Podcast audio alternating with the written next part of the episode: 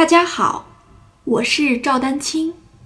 二零二三年二胡公益课已开启，获取公益课视频，请添加我的微信号 y i n y u e d a n q i n g，即音乐丹青的全拼小写字母。感谢大家支持。我想告诉大家的是，其实你每一个手指，比如说小指这个音，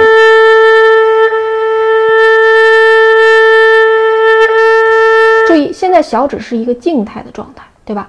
也就是说，你的小指在琴弦上，真正你落在这个琴弦上了之后，对吧？刚才我们讲的是一个动态的交替，现在其实我们讲的是静态的一个保持。这个静态的这个小指的保持，你有没有单独的？像空弦长弓练右手一样，你的左手的每一个手指有没有这么练过？这个恐怕就得打问号了。尤其是我就是刚才说的那几类同学，你会发现很多同学就是长弓啊，老师说了要练，然后呢，老师可能就开始讲每个手指音阶，对吧低调是怎么回事？然后你就会发现，哎，这也没啥呀。这有些同学悟性还比较高，是吧？很快每个音就找到了，然后就开始拿着谱子能拉曲子了，是不是有这样的现象？呃，然后你拉一个。甚至拉一个一一级左右的曲子，一二级都觉得没啥问题，那是你认为的没问题。但是你一旦到了二级以上，出现了换把，出现了稍微稍微复杂一点的动作的时候，你就会发现你的手指的力量根本就没有，这是一个根本的关键。那手指都是虚的，让假如说可能就比如说拉今天这个练习。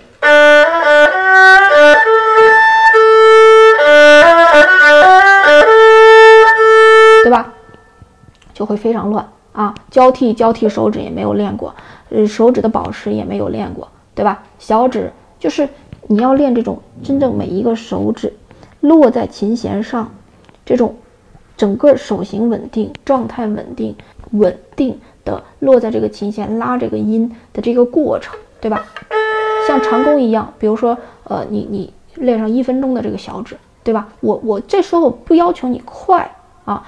我们练的是一种保持的能力，对吧？把这个拉一分钟，